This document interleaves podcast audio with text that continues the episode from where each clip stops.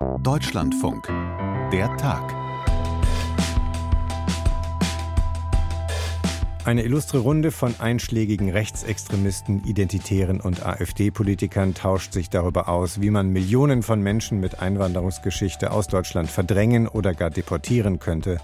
Auch am Tag danach schlägt hohe Wellen, was der Rechercheverbund Korrektiv über ein konspiratives Treffen im vergangenen November in Potsdam herausgefunden und gestern öffentlich gemacht hat. Hier die Analyse des Politikwissenschaftlers Klaus Leggevi im Programm von Deutschlandfunk Kultur. Hier gibt es eine Allianz von kaum noch verkappten Faschisten mit Vertretern der Bundes-AfD und dem gehobenen Bürgertum, das Geld Einfluss hat und das mit einer Grundthese übereinstimmt, die die neue Rechte vertritt, nämlich der berühmte große Bevölkerungsaustausch, dass es so eine Absicht unserer Regierung gibt, unser gutes deutsches Volk durch Migranten auszutauschen. In Potsdam dabei war auch der Vorsitzende der AfD-Fraktion im Landtag von Sachsen-Anhalt. Seine Rolle schauen wir uns deshalb gleich etwas genauer an und was die Berichterstattung in Sachsen-Anhalt ausgelöst hat. Außerdem sprechen wir darüber, dass es in den USA jetzt leichter sein wird, in die älteste Kryptowährung in Bitcoin zu investieren und wir fragen, wird es damit auch weniger riskant? Das ist der Tag für diesen 11. Januar 2024. Ich bin Jasper Barenberg. Niemand sollte diese Gefahr unterschätzen. So wie Innenministerin Nancy Faeser warnen heute viele in Berlin. Die SPD-Politikerin spricht von einer völkischen Ideologie von Extremisten, die sich gegen die Menschenwürde jedes Einzelnen von uns richtet und damit gegen das Fundament unserer Demokratie. Auch der Bundeskanzler kommentiert die Berichte über dieses geheime Treffen in Potsdam und verspricht, wir schützen alle, unabhängig von Herkunft, Hautfarbe oder wie unbequem jemand für Fanatiker mit Assimilationsfantasien ist. An diesem Treffen im vergangenen November teilgenommen hat auch Ulrich Siegmund, der Vorsitzende der AfD-Fraktion in Sachsen-Anhalt. Und deshalb ist jetzt Niklas Ottersbach in der Leitung, unser Landeskorrespondent in Sachsen-Anhalt. Hi, grüß dich, Niklas. Ja, Grüße zurück. Bevor wir gleich ausführlicher über Ulrich Siegmund sprechen und über all das, was sich gerade politisch in Sachsen-Anhalt nach dieser Berichterstattung über das Treffen tut, lass uns noch mal kurz in Erinnerung rufen, was seit gestern auf dem Tisch liegt. Was ist für dich das Brisante, das Spektakuläre an diesen Recherchen von Korrektiv? Also für mich ist das Neue oder ich sage auch mal das Brisante, dass es bei den äh, sogenannten Remigrationsfantasien, das ist ja kein neues Wort, das habe ich hier auch im letzten Jahr in Magdeburg beim Europaparteitag miterlebt, das, das sagen die ja schon ganz lange. Aber wenn die jetzt sagen, wir wollen auch Deutsche mit Migrationsgeschichte ausweisen in ein afrikanisches Land. Also die, die, Kanzlei, die Teilnehmer da vertritt, sagt, es geht nicht um Deportation oder so. Es geht schon darum, die gesetzesmäßig legal auszuweisen. Darum ging es. Und dieses Treffen zwischen Identitären, also einer rechtsextremen Bewegung, das Vorfeld der AfD, einzelne AfD-Politiker, reiche Unternehmer. Das finde ich schon brisant, weil es eben ja auch um, ja, um eine gesetzesmäßige Auflage geht. Wie können wir das denn gesetzesmäßig unterfüttern in der Erwartung, wir werden demnächst gewählt, so gewählt, dass wir in die Regierung kommen und wir wollen das ja auch umsetzen. Und das ist das Brisante. Dass man ganz offen, ganz konkret über den Plan spricht, wie man Millionen von Menschen aus Deutschland rausbekommt. Die AfD in der Reaktion sagt jetzt keine Deportation, aber so hört es sich ja für viele zunächst mal an. Wenn man dann noch hört aus der Berichterstattung, aus den Recherchen von Korrektiv, dass ein Teilnehmer da gesagt hat, na, man muss dann die Gesetze eben entsprechend schlau äh, machen, dass das möglich ist. Genau, es geht nicht um illegal, sondern es geht schon um das legale Untersetzen dieser Ausweisungsfantasien. Mhm. Im Grunde genommen ja so ein bisschen wie, ja, wer, wer keinen ARIA-Nachweis hat, den können wir dann irgendwann legal äh, ausweisen. Also darauf läuft es hinaus. Hm. Dann lass uns etwas genauer sprechen über die Teilnahme von Ulrich Siegmund, dem AfD-Vorsitzenden im Landtag in Magdeburg. Wie hat er sich denn dort eingelassen? Was weiß man darüber? Naja, er operiert jetzt mit Anwaltsschreiben. Ich habe hier so ein 20-seitiges Schreiben in der Hand. Ich habe ja auch eine, eine, Anfrage geschickt, aus der ich nicht zitieren darf. Das ist äh, bei dieser Kanzlei, die ihn vertritt, das ist üblich. Und äh, da heißt es rein privat. Er sei da rein privat gewesen, ohne die Partei auch zu informieren. Und seine Rolle war so ein bisschen das Thema Spenden anzusprechen. Also da saßen ja auch reiche Unternehmer äh, Sigmund hat um Parteispenden oder besser gesagt Direktspenden an Einzelpersonen ähm, das ist ja möglich, das ist durchaus erlaubt und Sigmund möchte TV- und Radiowerbespots schalten, weil das Ding ist, ähm, Ulrich Sigmund ist der TikTok-Star der AfD, der hat über 300.000 Follower auf Social Media, der erreicht sozusagen die Generation 18 bis 40. Das war auch bei der letzten Landtagswahl so, dass dort die AfD die stärkste Gruppe war. Aber die über 60-Jährigen, die äh, erreicht die AfD nicht. Die hat dann überwiegend CDU oder teilweise auch Linke gewählt. Und dort ist die AfD sehr schwach. Und da möchte die AfD ran. Und die erreicht man dann vielleicht eher mal mit einer Radio- oder mit einer Fernsehwerbung. Und darum ging es Sigmund, so ein bisschen, äh, ja, die Spendenglocke zu, zu rühren, wenn ich das jetzt mal so sagen darf. Das war seine Rolle und dass du jetzt 20 Seiten Anwaltsschreiben auf dem Tisch hast, heißt das auch, du kannst jetzt nicht mehr genauer sagen, jedenfalls nach den Recherchen von Korrektiv, ob sich Ulrich Siegmund da positiv geäußert hat zu, den, zu diesem Masterplan, der da geschmiedet oder diskutiert wurde, oder ob er davon Abstand genommen hat. Korrektiv hat ja gesagt, also Widerspruch ist ihnen nicht bekannt geworden. Demnach kann man, muss man unterstellen, dass alle, die da teilgenommen haben, aus welchen Gründen auch immer, inhaltlich mit diesem Vorschlag, mit diesem Masterplan ja einverstanden sein würden, oder? Ja, es geht darum, so zitiert ihn zumindest äh, korrektiv, dass es dieser Klientel, gemeint sind da Ausländer, möglichst unattraktiv gemacht werden soll, in Sachsen-Anhalt zu leben und spricht da zum Beispiel Restaurants an. Und das ist natürlich klar in, in einer Zeit, in der Sachsen-Anhalt, in der Magdeburg äh, ein internationales Unternehmen wie Intel anlocken will und ansiedeln. Das ist ja jetzt inzwischen in trockenen Tüchern. Intel kommt. Das ist schon brisant. Also äh, Sachsen-Anhalt ist auf Zuwanderung angewiesen. Wir sind hier das älteste Bundesland in Deutschland. Also äh, das ist, äh, es gibt nicht so viele, die nachkommen. Und wir brauchen auch Leute, die dann irgendwann mal die, die Jobs übernehmen. Ich gehe mal davon aus, dass sich eine Firma wie Intel das alles sehr genau anguckt. Diese Verbindung, die Ansiedlungserfolge in Ostdeutschland, Intel in Magdeburg, Tesla in Brandenburg, TSMC in Dresden und diese ausländerfeindliche Stimmung, die die AfD ja schürt, das ist ja aus, aus rein ökonomischer Sicht schon ein Problem. Hm. Und dass da Sigmund jetzt mit Anwaltsschreiben operiert, äh, überrascht dann vielleicht nicht ganz, weil das ist ihm, glaube ich, schon unangenehm. Hm. Hast du denn eine Vorstellung davon, was Herr Siegmund damit meint, wenn er sagt, also äh, es geht darum, das einer bestimmten Gruppe in der Bevölkerung möglichst unattraktiv zu machen, das Leben. Was, was heißt das? Ja, das ist jetzt schwer zu sagen. Das ist auch ein bisschen Kaffeesatzleserei, weil ich jetzt nicht dabei war. Es geht schon darum, ein enormen Anpassungsdruck zu schaffen. Also in Deutschland entweder ausländischen äh, Mitbürgern oder Menschen mit Migrationshintergrund, dem man das vielleicht auch ansieht. Also das ist doch das Thema, sozusagen einen enormen Anpassungsdruck und auch Druck zu sagen, Leute, ihr seid hier eigentlich gar nicht erwünscht. Also äh, benehmt euch gefälligst so und sonst weisen wir euch aus und schicken wir euch in ein afrikanisches Land. Das sind schon totalitäre Ideen, finde ich, die dort besprochen wurden. Alles rein privat heißt es ja jetzt. Wie gehen denn die anderen Parteien mit dieser Berichterstattung und der Teilnahme äh, von bestimmten Personen in Sachsen-Anhalt an dieser Veranstaltung um? Ulrich Siegmund, er leitet ja den Sozialausschuss. Diesen äh, Vorsitz soll er abgeben. Das wäre so eine erste symbolische Geste. Es wird auch eine Sondersitzung des Parlamentarischen Kontrollgremiums nächste Woche gehen. Aber was es nicht gibt, ist eine aktuelle Stunde im Landtag dazu. Also es gibt auch hier in Ostdeutschland, auch bei den Politikern von CDU, SPD, auch ja mittlerweile so eine Unsicherheit, wie, wie, wie sollen wir das denn jetzt angehen, weil dann fühlt sich die AfD wieder als Opfer und dann wird die AfD gerne mal dethematisiert, so nach dem Motto, da, da war doch jetzt gar nichts. Und das passiert teilweise auch im Landtag. Da müssen wir noch über einen Namen sprechen, ebenfalls ein Teilnehmer an der Veranstaltung in Potsdam, wenn man der Berichterstattung von Korrektiv und anderen Medien glauben kann. Es geht um Ulrich Vosgerau, ein Jurist, der als Sachverständiger ausgerechnet heute im Landtag in Magdeburg einvernommen werden sollte. Und was passierte dann?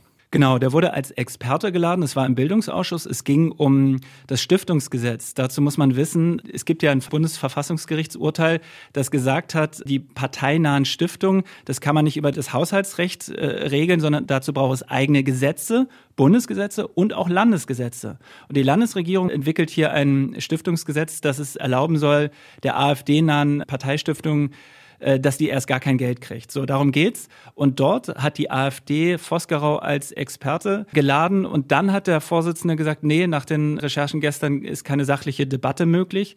Und Vosgerau ist übrigens einer, der ist CDU-Mitglied, äh, äh, Werteunion, und das ist einer, der Interviews gibt. Der sagt, ich habe da nichts zu verbergen. Ich war dort privat und ich habe ihn auch interviewt und hören wir mal rein, was er zu dieser ganzen Zusammenkunft zu sagen hat. Da hat sich einfach ein Kreis von Freunden und Bekannten, der sich schon wiederholt getroffen hat, schon seit Jahren, einmal mehr zusammengesetzt wollte dabei die Gelegenheit nutzen, auch den Martin Sellner mal persönlich kennenzulernen. Es ist ja nicht verboten und nicht sittenwidrig, rein privat auch einmal Leute persönlich kennenzulernen, die vielleicht im Verfassungsschutzbericht erwähnt werden, denn man muss sich ja ein eigenes Bild ähm, verschaffen, ob das jetzt wirklich der Teufel in Menschengestalt ist. So, das war jetzt äh, die Haltung von Vosgerau. Der ist Jurist. Der hat, wie gesagt, diesen Vortrag zum Thema Briefwahlen gehalten und sagt aber auch, ich habe jetzt keine Verbindung zur AfD Sachsen-Anhalt. Hm. Und er spricht auch ganz wohlwollend über Martin Sellner, den Taktgeber, wie wir wissen, der rechtsextremen Identitären. Also lässt ja auch tief blicken. Ja, er sagt, ich wollte mir den mal angucken. Hm. Mit dem kann man sich doch mal unter Freunden und Bekannten zusammensetzen. Martin Sellner hat übrigens auch Verbindung nach Sachsen-Anhalt. Wir dürfen ja nicht vergessen, die identitäre Bewegung, die hatten mal ein Hausprojekt in Halle im Univiertel. Das ist schon ein paar Jahre her. Ähm, es gab damals große Berichterstattung äh, nach dem Motto, jetzt kommen ja die Nazis mit äh, Bart und Instagram-Account und Bücherregal und wollen so ins akademische Milieu rein. Da gab es viel Berichterstattung, aber da muss man sagen, da gab es hartnäckigen Protest der äh, Zivilgesellschaft und das hat am Ende auch dazu geführt, dass diese identitäre Bewegung von äh, Martin Sellner dort am Ende keinen Fuß auf die Beine bekommen hat und deswegen ist, ist das da sang- und klanglos untergegangen. Also auch da äh, gibt es Verbindungen äh, zu Sachsen-Anhalt. Zum Schluss, Niklas, glaubst du, dass diese Affäre, ausgelöst von dieser Berichterstattung, bei dir im Land noch länger eine Rolle spielen wird, mit Konsequenzen möglicherweise weiteren für die AfD? Ich glaube ehrlich gesagt nicht. Also wir müssen auch dazu sagen, Landtagswahlen sind noch lange hin. Jetzt sind Kommunalwahlen im Sommer. Mein Eindruck ist so, dass jetzt vielleicht auch bis auf Linke und Grüne, die sagen schon was oder die wollen auch schon aufschreien, aber die CDU ist noch so ein bisschen unsicher. Die wollen sich erstmal noch am Wochenende beraten. Der Ministerpräsident möchte das nicht so groß zum Thema machen, also das zu dethematisieren, zu sagen, man möchte der AfD auch die Berichterstattung jetzt nicht noch weiter runterkurbeln. Und ich glaube aber, dass diese Strategie keinen Erfolg hat, weil dafür sind die zu erfolgreich. Niklas, ich danke dir. Gerne. Ich denke, viele Leute werden jetzt erstmals den Bitcoin für sich entdecken. Das ist Jan van Eck, Chef einer Investmentfirma in den Vereinigten Staaten und ein Schwergewicht auch an der Wall Street in New York. Viele große Institutionen, die viel Geld verwalten, werden nun zum ersten Mal auf den Bitcoin als etwas blicken, das sie sicher für ihre Kunden kaufen können. Uh, Viele Banken, auch Finanzberater waren sich bisher ja lange einig, wenn es um Bitcoin und auch andere Kryptowährungen ging, besser die Finger davon lassen. Digitale Währungen haben nicht eben den besten Ruf gehabt. Sehr spekulativ, sehr riskant. Sie werden mit Betrug in Verbindung gebracht, mit Geldwäsche. Unter dem Strich kann man wohl sagen, eher den Ruf eines Schmuddelkindes in der Branche. Undurchsichtig und kaum überwacht. Ändert sich das jetzt alles? In der Leitung ist Gregor Lischka, unser Korrespondent am Finanzplatz in Frankfurt am Main. Grüß dich, Gregor. Hi, Jasper. Gregor, die US-Börsenaufsicht gibt also grünes Licht für, Zitat, Bitcoin-Spot-ETFs. Das ist die Nachricht aus der Finanzwelt und ein Schritt, über den ja seit Wochen auch schon spekuliert worden war. Hilf uns bei der Übersetzung von Börsensprache in verständliches Deutsch. Was bedeutet das? Äh, ja, ich mache es erstmal ganz grundsätzlich. Es bedeutet letztendlich, dass ähm, Kryptoanlagen, beziehungsweise jetzt erstmal der Bitcoin, so ein bisschen im Mainstream ankommen. Also du hast es ja gerade selber gesagt, ähm, Bitcoin und Co. stehen gedanklich bei vielen ja noch in so einer Art Schmuddelecke. Also wenn man von Krypto hört, dann hört man auch irgendwie direkt das Wort Kriminalität, Korruption äh, klingeln. Einige haben vielleicht auch mitbekommen, kurz vor der Entscheidung der Börsenaufsicht in den USA, über die wir jetzt sprechen, gab es ja auch einen Hackerangriff auf das Twitter-Konto der Behörde, wahrscheinlich auch um den Kurs zu manipulieren. Also die Kryptobranche sorgt immer wieder für Aufsehen, um es jetzt mal neutral zu formulieren. Und diese Entscheidung über einen Bitcoin-Spot-ETF bedeutet konkret, ähm, dass man jetzt in den USA, und das ist der größte Kapitalmarkt der Welt, direkt in echte Bitcoins investieren kann, ohne irgendwelche Wallets zu benötigen, ohne an irgendwelche möglicherweise dubiosen Kryptobörsen gehen zu müssen, sondern man kann das in den USA jetzt zum Beispiel über große etablierte Vermögensverwalter wie BlackRock machen, die ab jetzt extra Fonds dafür anbieten dürfen, also diese Bitcoin Spot ETFs. Mhm. Und diese Fonds sind auch am Start? Äh, ja, also ähm, man rechnet eigentlich damit, dass die jede Sekunde quasi ähm, schon an den Markt kommen. Also ähm, es wurde ja schon lange damit gerechnet, das hattest du ja auch schon erwähnt. Die Kurse sind dementsprechend auch schon lange gestiegen. Also seitdem diese Diskussion losging, ist der Kurs ähm, konstant angestiegen. Das Kalkül dahinter ist natürlich, dass durch diese Zulassung jetzt mehr ähm, Leute Vertrauen in solche Investments haben, also plötzlich auch Bitcoins haben wollen und der Kurs dadurch steigt und der wahrscheinlich noch viel wichtigere Punkt ist, erst durch diese Entscheidung können jetzt auch große Investoren, wie zum Beispiel Pensionsfonds und so weiter, sagen, hey, wir verwalten viel Geld und wollen es vielleicht auch mal in Bitcoins investieren. Und jetzt gibt es ja erst so zugelassene Finanzprodukte dafür, die es auch solchen Investoren ermöglichen, äh, da Kapital anzulegen. Und das ist möglicherweise natürlich ein großer Türöffner für diese Branche. Mhm.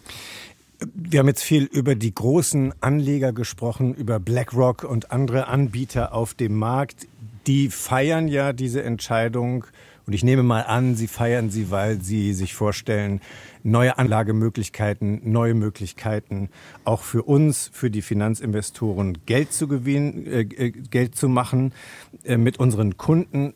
Was ändert sich denn für Privatanleger? Du hast ja ein bisschen skizziert, vorher war es schwieriger, jetzt wird es einfacher. Heißt das auch, ich könnte mir jetzt Bitcoins zulegen über so einen ETF? Nicht über so einen ETF. Also diese Entscheidung gilt nur in den USA, in der EU. Also hier wäre so ein ETF Stand heute gar nicht möglich, ähm, weil die bilden ja nur einen Vermögenswert ab in den USA, nämlich den Bitcoin. Und in der EU muss ein ETF, also ein Fonds breiter aufgestellt sein. Also hier ist das nicht möglich, aber man kann ja auch in der EU EU schon über gewisse Anbieter in Bitcoins investieren. Nur ist es halt für dich und mich nicht so leicht zugänglich. Und äh, mittelfristig sorgt die Entscheidung aber wahrscheinlich schon dafür, dass Kryptoanlagen auch für dich und mich zugänglicher werden. Und da sehen manche natürlich auch ein Problem. Bisher war äh, Handeln mit Kryptoanlagen natürlich mehr sowas für Insider, für Leute, die sich damit beschäftigen, wissen, was eine Blockchain ist und so weiter ähm, und sich daran trauen. Und jetzt ist natürlich die Sorge da, dass das auch Leute anlockt, die vielleicht ein bisschen unbedacht sind. Und das hat man auch gestern bei der US-Börsenaufsicht gemerkt in diesem Statement, was sie da verlesen haben. Ähm, man hatte schon das Gefühl, die Zulassung kam ein bisschen widerwillig. Ähm, sie hat direkt die Zulassung dieser Bitcoin-Spot-ETFs mit einem Hinweis versehen, nämlich man solle als Anleger sehr vorsichtig sein. Es handele sich schließlich um sehr riskante Anlagen. Hm. Bleiben wir bei dem Punkt. Äh, ich hatte es ja so ein bisschen skizziert, du auch. Oft hieß es ja, das ist super spekulativ. Die Kurse sind rauf und runter gegangen in einem unvorstellbaren Ausmaß. Tausende, Zehntausende von Euro rauf und runter in manchen Jahren. Bleibt es denn ein riskantes Angebot? Bleibt es ein riskantes Finanzprodukt? Der Bitcoin ist natürlich eine sehr spezielle Anlage, weil es ist ja so, die hat ja keinen inneren Wert. Also ähm, hinter dem Bitcoin steht ja keine Firma, die irgendwie Produkte herstellt oder Dienstleistungen anbietet und Gewinne erwirtschaftet. Da steht auch kein Staat dahinter, der für irgendetwas bürgt. Es bezahlt auch relativ gesehen eigentlich niemand mit Bitcoin. Also eine Währung ist das auch nicht, auch wenn es manche auch noch als Kryptowährung oder Digitalwährung bezeichnen. Es ist mittlerweile eigentlich eine reine Spekulationsanlage geworden. Und ob die jetzt vom Wert her steigt oder nicht, ähm, hängt gar nicht von dem Nutzen dahinter ab. Der ist ja bei Bitcoin mehr oder weniger null, sondern hängt eigentlich nur davon ab, ob Leute an diese Anlage glauben oder eben nicht. Unterm Strich muss man sagen, das war in der Vergangenheit spekulativ und riskant. Und im Grunde bleibt es das auch, nur dass jetzt der Zugang für jeden, der Interesse daran hat, in den Vereinigten Staaten leichter wird genauso würde ich das beschreiben. Und ähm, die Bedeutung ist natürlich trotzdem, auch wenn es nur in den USA ist, immens für diese Branche, die lange eben in der Schmuddelecke stand und jetzt auf dem größten Kapitalmarkt der Welt mit zum Beispiel auch dem größten Vermögensverwalter der Welt, wie zum Beispiel BlackRock, ähm, jetzt Anbieter hat, die es erlauben, in Bitcoins zu investieren. Und für die Branche ist das schon ein gewisser Meilenstein. Und jetzt müssen wir mal abwarten, wie sich das Ganze entwickelt und ob das irgendwann vielleicht auch in der EU möglich ist. Mhm. Die Entscheidung wurde getroffen von der SEC, also der Finanzaufsicht, der Börsenaufsicht in den Vereinigten Staaten. Von der SEC wissen wir, dass sie sich seit Jahren geweigert hat und gewehrt hat dagegen, solche Produkte zu genehmigen. Warum hat sich die Meinung dort jetzt geändert? Also ich würde sagen, die Meinung hat sich wahrscheinlich gar nicht wirklich geändert. Sie stehen dem Ganzen weiter sehr kritisch gegenüber, aber sie wurden letztendlich zu dieser Entscheidung gezwungen. Sie hatten nämlich im vergangenen Jahr mehrere Niederlagen vor Gericht äh, einstecken müssen, ähm, wo sie solche Krypto-ETFs abgelehnt hatten. Und da hat das Gericht gesagt, naja, es ist ein bisschen willkürlich, wenn ihr jetzt solche ähm, Finanzprodukte nicht zulasst, andere aber schon. Und dann musste quasi ähm, die SEC sich jetzt ähm, an die eigenen Regeln halten gestalten und auch für diese Branche ähm, solche Finanzprodukte anbieten, auch wenn sie eigentlich dieser Branche extrem kritisch gegenübersteht. Mhm. Andersrum kann man das ja auch sagen, also so kritisch wie die Aufsichtsbehörden ähm, und die Finanzwelt lange auf Kryptowährungen geschaut hat, so war es ja andersrum auch so, dass Kryptoanlagen selbst irgendwann mal, als sie erfunden wurden sozusagen, eine Art mhm. Gegenentwurf waren zu dem, was wir sonst kennen am Finanzmarkt. Wie würdest du das sagen? Was hat sich da verändert in der gegenseitigen Wahrnehmung? Ja, ich glaube, ähm, du hast ja gerade auch beschrieben, früher waren ähm, Kryptoanlagen oder Kryptowährungen wie der Bitcoin ja eigentlich gedacht als so eine Art Antithese zur Finanzwelt. Ja, es wurde ja explizit so entwickelt, dass man sich unabhängig machen wollte von Banken, Schattenbanken, Zentralbanken, Staaten und ihrem äh, perfiden Geldsystem. Ähm, es war ja eigentlich so eine Art äh, fast schon rebellisches Projekt, ähm, das ähm, Bürgerinnen und Bürger ähm, ja außerhalb der Kontrolle ähm, von diesen äh, Akteuren stellen sollte. Und da muss man mittlerweile sagen, ist kaum noch was von übrig. Ich habe ja schon erwähnt, als Zahlungsmittel fungiert das gar nicht mehr. Also Bitcoin wird äh, vorwiegend nur gehandelt, äh, damit bezahlt kaum jemand. Ähm, es ist eine reine spekulative Anlage geworden und es hat jetzt fast schon so langsam den Anschein, dass diese Rebellen von einst ähm, alt geworden sind und äh, etabliert und so ein bisschen spießig, weil jetzt wollen oder viele freuen sich aus der Szene gerade darüber, dass diese etablierte Finanzwelt ähm, sie jetzt auch reinlässt in den erlesenen Club. Und ähm, von dieser rebellischen Attitüde und äh, diesem rebellischen Charakter dieses Projekts ist eigentlich kaum noch etwas übrig. Letztendlich kommen Kryptoassets einfach im Mainstream der Finanzwelt an, die sie einst eigentlich mal bekämpfen wollten, wenn man es jetzt mal so ganz hoch aufhängen möchte. Und das tun wir immer gerne hier in der Tag. Gregor, vielen Dank nach Frankfurt. ja, gerne. Zum Schluss noch einmal ganz kurz zurück zum AfD-Fraktionschef Ulrich Siegmund in Sachsen-Anhalt, weil der sich am Nachmittag im Netz zu Wort gemeldet hat. Tenor seines länglichen Videos alles Irrsinn, alles ein unglaublicher Lügenzirkus. Meine Empfehlung, soll sich jeder sein eigenes Bild machen. Das war der Tag für diesen 11. Januar 2024. Im Team heute auch Dirk Oliver Heckmann. Ich bin Jasper Barenberg und tschüss.